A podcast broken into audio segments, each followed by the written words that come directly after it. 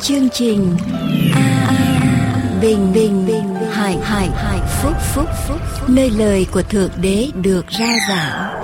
Vì nhân loại sống, chẳng phải chỉ nhờ vật chất mà thôi, mà còn nhờ mọi lời phán ra từ miệng thượng đế toàn năng.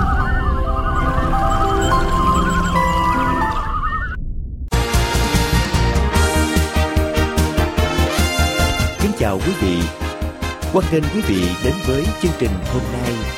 Để bắt đầu chương trình, chúng tôi xin kính mời quý vị theo dõi phần giảng luận lời Chúa qua mục sư Dương Quốc Tùng. Nguyện cầu Thánh Linh soi dẫn quý vị. Cảm tạ Chúa đã ban cho chúng con được bình an và dẫn chúng con đến nhà Chúa hôm nay để thờ phượng Ngài. Lại Chúa là cha từ ái của chúng con. Chúng con thờ phượng Ngài vào giờ phút này, chúng con nghe lời của Ngài dạy chúng con, để chúng con phải sống như thế nào cho đẹp lòng Ngài. Chúng con tha thiết này, xin thần của Ngài ngự trị giữa vòng của chúng con. Phụ che chúng con ở dưới bóng cánh của Ngài, tuôn tràn quyền năng của Ngài qua lời của Ngài và cho chúng con nghe được tiếng phán của Ngài. Cho chúng con được gần lại với Ngài qua lời của Ngài. Chúng con cảm ơn Cha. Chúng con cầu xin những điều này ở trong danh của Đức Chúa Giêsu là đấng cứu thế. Amen.